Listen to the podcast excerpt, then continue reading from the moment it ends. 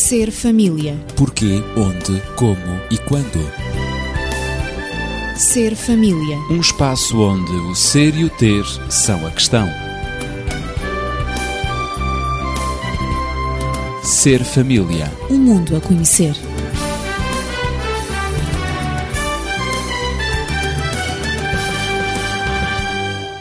Como manter o amor no casamento?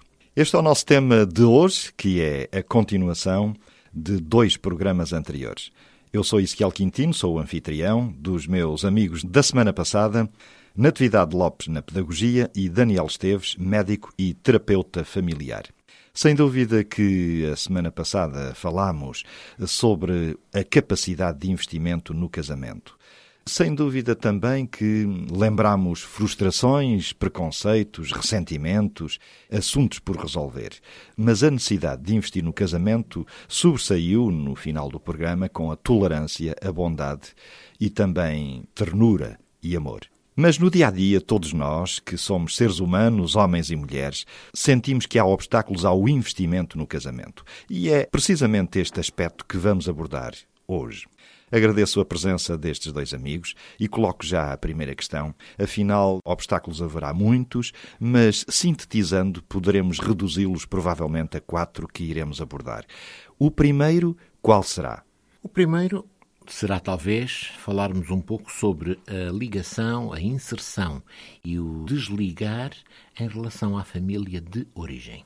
Porque tem de haver sempre um desapego, não é? Certamente. Durante muitos anos, o jovem, a criança, seja ele qual for, desenvolve-se dentro da noção de que depende e está diretamente ligado à sua família.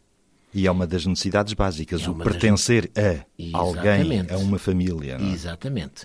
E na nossa cultura, inclusive, esta ação protetora paternal acaba por ser bastante longa no tempo. Há outras sociedades em que, quando o jovem atinge, digamos, os últimos anos da adolescência, há como que um sacudir da avezinha do ninho para que assuma a sua independência, siga o seu caminho. O Mas- desprendimento faz-se. Exatamente. Mas em Portugal, na nossa cultura, há, digamos que, uma continuidade. Por isso, não é invulgar encontrarmos indivíduos, já na casa dos 20, que ainda continuam na casa paterna e, portanto, continuam dependentes do papai e da mamã. Não estamos a dizer que isto seja errado. Estamos é a dizer que isto faz com que a dependência em relação a essa família se torna muito profunda para a nossa juventude. É um facto cultural entre É um nós. facto cultural. E depois, o que é que se espera? Espera-se que no dia do casamento, por eh, um ato de mágica, se faça, digamos que, a alteração. E então, de repente, aquele jovem que foi habituado, que cresceu e que durante anos interiorizou a sua dependência em relação à família, de repente, num momento, espera-se que ele corte radicalmente com isso e que agora assuma a sua total integração na família que se está a construir. Portanto, a família de origem poderá ser eh, um obstáculo É. ao desenvolvimento É, da é um nova obstáculo. célula. Exatamente. E é um obstáculo ou é uma dificuldade para o próprio, entre aspas, noivo ou noiva, mas também, e temos que o referir, é um obstáculo para os pais ou dele ou dela. Claro. Por isso é que é tão gozado dentro da nossa cultura a relação com as sogras, a relação, portanto, com os progenitores do outro. Porquê? Porque eles continuam a sentir-se como sendo os centros de quem os seus filhos dependem. Não abdicam da orientação e da direção. E têm muita dificuldade em abdicar. Eu lembro-me de alguém que terá dito num casamento a que assistia que os bons sogros são aqueles que estão a mais de 100 km de distância. É um bom E- pensamento. É, é um pensamento bastante profundo. E sem telefone, provavelmente junto E eu. eventualmente sem telefone. Eh, porquê? Porque seriam aqueles que poderiam estar disponíveis quando é necessário, e esse é um aspecto muito importante, mas que não interfeririam no desenvolvimento e na consolidação do novo casamento. Saber manter a distância. Isso mesmo. Discretamente, mas sempre disponível para Exatamente. ajudar no momento oportuno. E, portanto, vemos que esta dificuldade ao investimento é uma dificuldade que acaba por ter duas direções antagónicas ou opostas, não é? Por um lado é a dificuldade dos próprios em se separarem e quantas vezes vemos que, enfim, um deles está casado, mas continua tremendamente dependente das suas relações com a mãe. De tal forma que pensa, deve consultar a mãe para todas as decisões que vai tomar.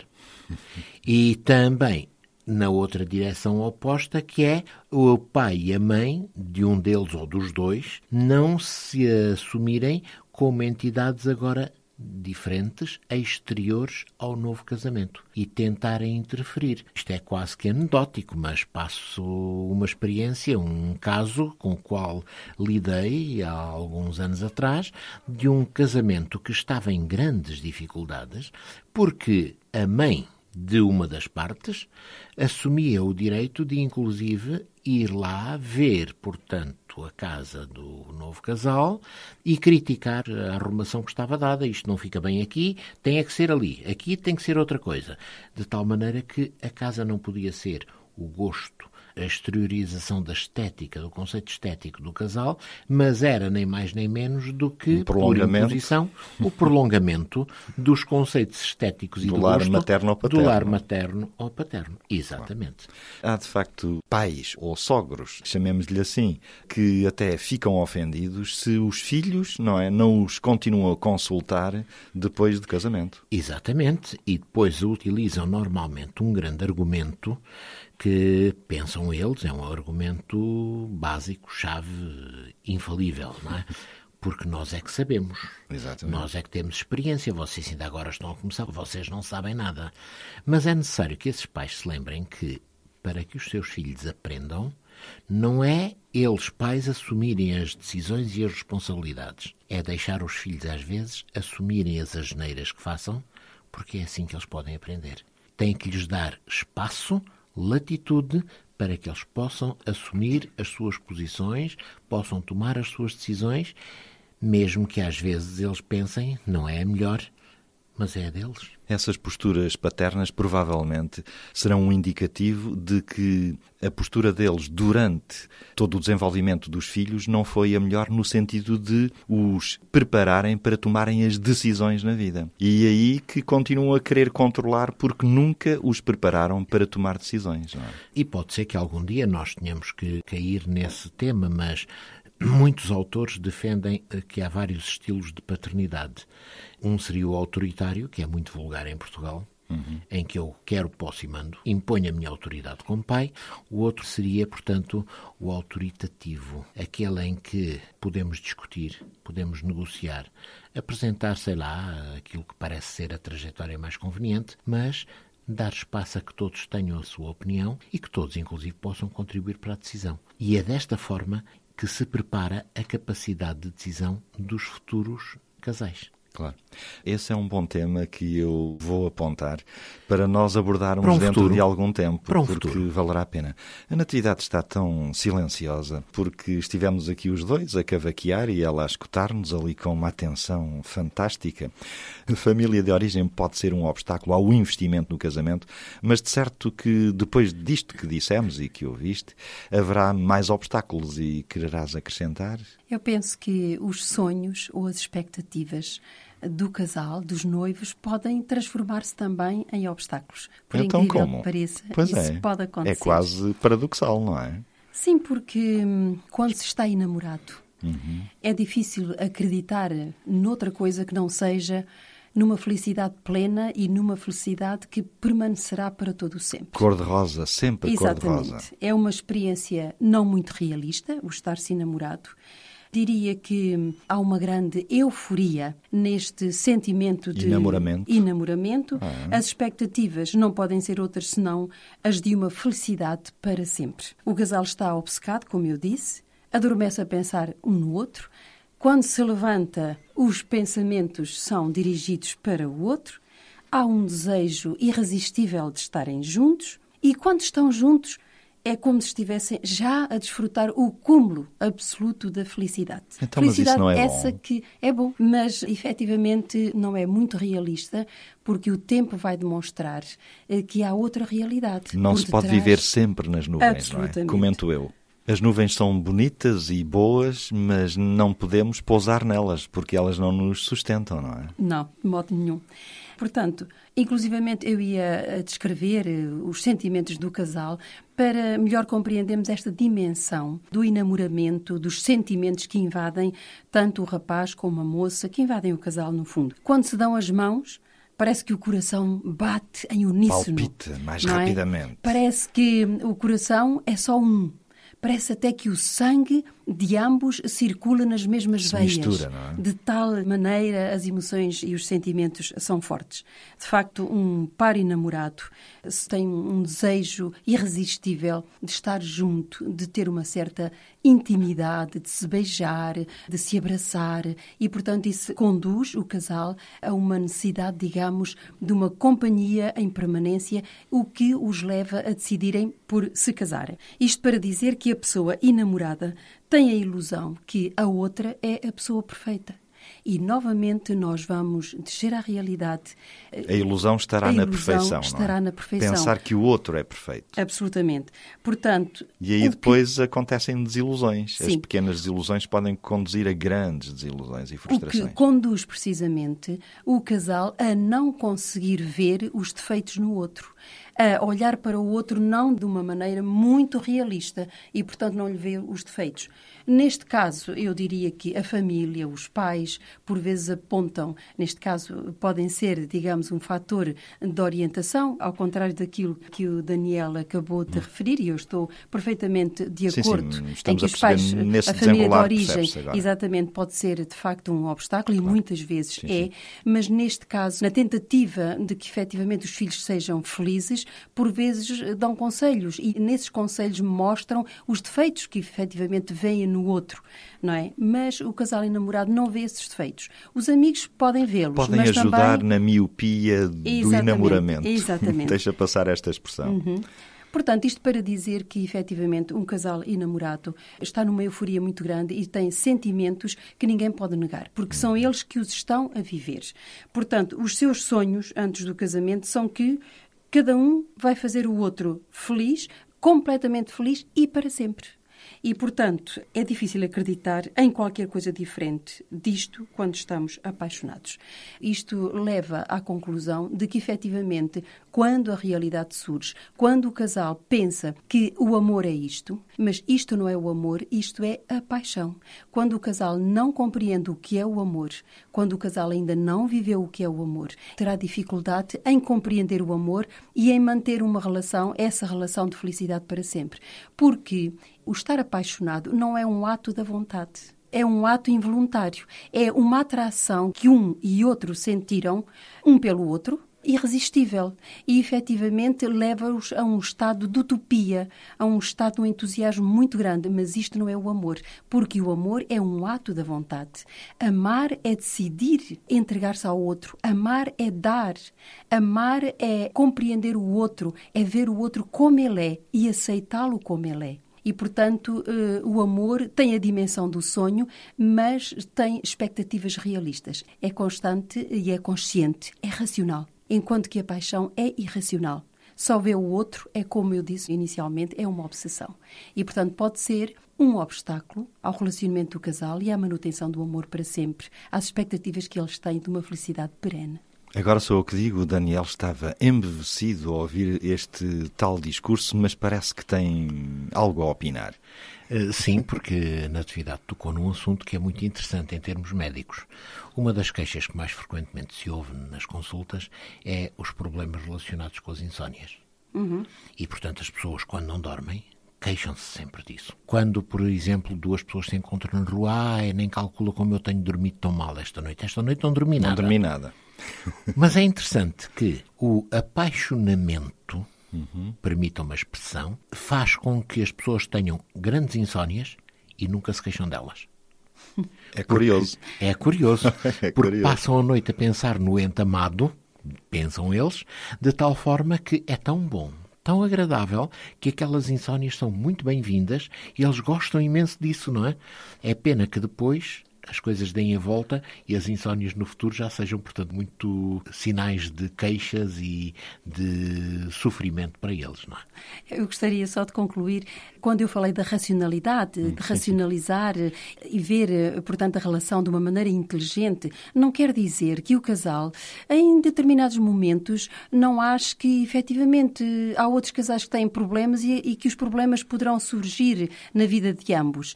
Mas eles estão tão elevados que, efetivamente, eles pensam, não, isso acontece com os outros, nós amamos-nos tão fortemente, aqueles sentimentos que eles Não entra na possuem, agenda deles. Não entra na agenda, são tão fortes, isso não vai acontecer connosco, até porque nós sabemos que somos diferentes. Eles é são um evidente. caso à parte. Mas ainda há, com certeza, outros obstáculos. Daniel, o terceiro obstáculo. Vamos considerar a carreira profissional. E isto é muito evidente para o homem e começa a ser também significativo para a mulher. Quando se entra no casamento, e de acordo com os conceitos cânones sociais, digamos que é necessário prover às necessidades da nova família. É necessário satisfazer as suas necessidades e hoje, portanto, os sonhos, como Uhum. se falou anteriormente, podem envolver a existência de um bom carro, a existência de uma casa, uma conta bancária que dê conforto, Um certo eh, recheio. um certo recheio, disponibilidade eventualmente até para poderem viajar, para poderem visitar outros locais, para poderem fazer as suas férias, e tudo isto faz com que as pessoas se tenham que envolver de uma forma muito intensa numa carreira profissional. Nós sabemos que todo o mundo do trabalho está cada vez mais competitivo E muito absorvente. muito absorvente, cada vez mais competitivo. Já lá vai o tempo em que as pessoas, digamos, quase que nasciam dentro de uma empresa, depois trabalhavam toda a sua vida e morriam dentro da empresa. Uma estabilidade Uma total. estabilidade para toda a vida. Hoje não. Está previsto que nos próximos anos, e isto são estatísticas americanas, os americanos é que são muito. Os reis das É, estatísticas. os reis das estatísticas, uma percentagem elevadíssima da sua população vai mudar de emprego, vai mudar de profissão e vai mudar de Estado. Uhum. Isto quer dizer que vão fazer transformações radicais na sua Na vida. vida. Mas, se não o fizerem, eles inclusive correm o risco de serem ultrapassados pelas novas vagas que vêm. Aqueles que eventualmente entraram há 20, 30 anos no mundo do trabalho entraram quando a eletrónica, a informática, não tinha qualquer lugar. Expressão, claro. Hoje não há profissão nenhuma que se possa dizer a informática aqui não entra, porque em todas ela entra. Claro. Se nós formos, inclusive, a profissões, sei lá, como sejam manuseamento e corte, trabalho de pedras, por exemplo, até aí a informática entra, porque as máquinas trabalham com programas informáticos e é necessário saber alguma coisa para tirar o devido rendimento dessas máquinas. Há 30 anos atrás, aquilo funcionava Era apenas tudo manual. manual e, enfim, se havia máquinas motorizadas, o controle era um controle feito, como costumamos dizer, de uma forma muito simplista, a olhómetro. Uhum. Hoje não. Hoje é tudo informatizado. O Um que é rigor muito grande. muito grande. Os profissionais dessa época hoje correm o risco de estar ultrapassados. O que é que esses profissionais têm que fazer muitas vezes? É envolver-se suplementarmente no seu trabalho. Se tinham que dar oito horas de trabalho, eles acabam por ficar disponíveis para darem um pouco mais, para evitar que um recém-chegado Os ultrapassos. os ultrapasse. Demonstre que tem mais conhecimentos, mais capacidade. É Talvez não tanta experiência, mas os Mas conhecimentos ultrapassarão. Exatamente. Há até uma experiência muito interessante que um autor, eh, portanto, que se debruça sobre estes assuntos eh, apresenta, eh, e é um facto real, passado numa empresa. Nessa empresa, o patrão um dia lembrou-se do seguinte: pediu à chefe de escritório, que era uma senhora que dirigia, portanto, à volta de 20 empregados, se ela poderia começar a apresentar-se ao trabalho meia hora mais cedo que o horário. O horário era às oito e ela começar-se a apresentar às sete e meia da manhã. E o patrão disse-lhe, eu pago-lhe essa meia hora todos os dias para a senhora vir às sete e meia. Pago-lhe como horas suplementares. Mas vamos fazer um contrato. A senhora não vai dizer nada a ninguém tivemos esta conversa e que eu lhe pago essas horas. Tudo bem. Passados 20 anos, este patrão ufanava-se de que durante esse tempo todo os 20 empregados de escritório, porque mantinham uma relação ótima com a sua chefe, passaram a ir trabalhar às sete e meia e ele nunca teve que lhes pagar a meia hora a mais todos os dias. Porquê? Porque se eles não fossem, sentiriam que o seu lugar estava em perigo e que poderiam ser ultrapassados por outros.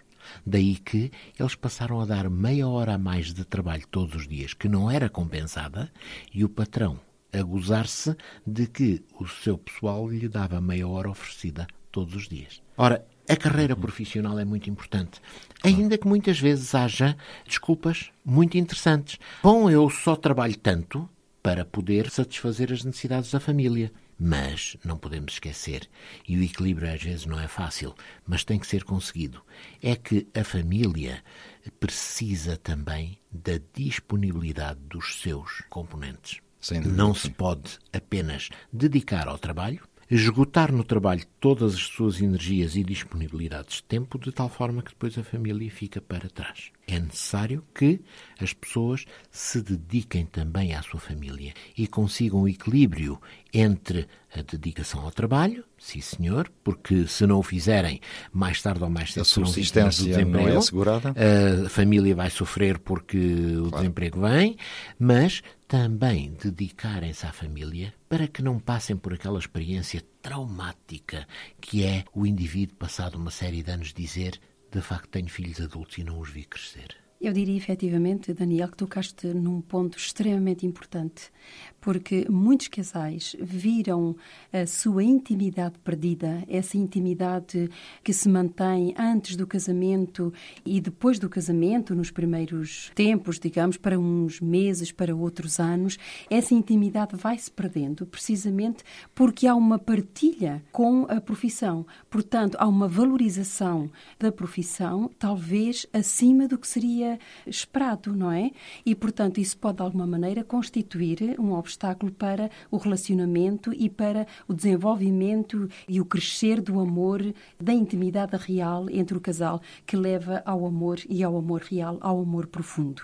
Portanto, precisamente esse distanciamento, na medida em que ambos se dedicam, por vezes, em demasia, não é por mal que o fazem mas dedicam-se em demasia à profissão. Muitas vezes é inconscientemente, horário, inconscientemente. E pelas necessidades da própria vida ou dos objetivos que se colocam. Exatamente, porque e também as expectativas, com... desculpa, as expectativas que se colocam à frente deles ultrapassam, por vezes, a possibilidade de resposta que ambos têm, não é? Referiste um carro, uma casa, talvez uma casa própria, etc. São expectativas que, por vezes, o casal se coloca, mas que efetivamente tem muito poucas possibilidades de as conseguir e, portanto, deve limitar também um bocadinho os seus sonhos, as suas expectativas, ficar por aquilo que é racional. De novo, eu coloco a razão e a inteligência, não é verdade? Para serem ser mais usada, realistas. Serem mais realistas e, de facto, prosseguirem objetivos de expectativas que sejam realistas. E é assim que, efetivamente, a intimidade se perde pouco a pouco com a passagem do tempo, com estas intervenções de outras expectativas, e estamos a falar de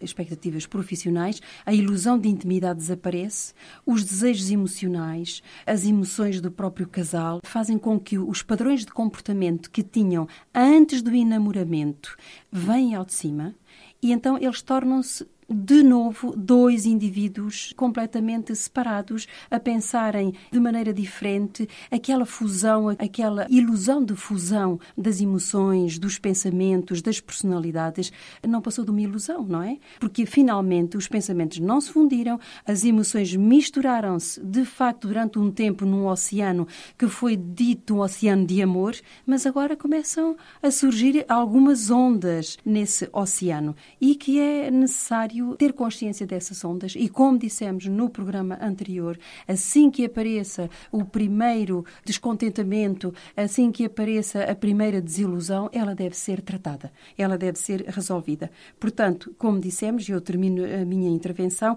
amar é efetivamente um ato da vontade. E tem que ser uma escolha consciente tem os seus riscos, é evidente, mas é um investimento. Amar é um investimento no casamento. Não há é nada na querer- vida que não tenha os seus riscos. e Eu agradeço-vos. e é um objetivo que efetivamente não passa só por acabar com a solidão de um e de outro antes do casamento, mas que efetivamente lhes concede ao casal uma felicidade como eles desejam. Agradeço a ambos, à Natividade Lopes e ao Daniel Esteves, esta participação no Ser Família de hoje. Já sabe os nossos contactos 219 106 310.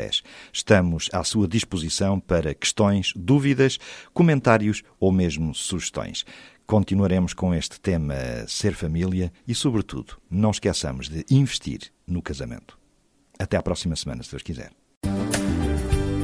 Ser família. Porquê, onde, como e quando. Ser família. Um espaço onde o ser e o ter são a questão. Ser família. Um mundo a conhecer.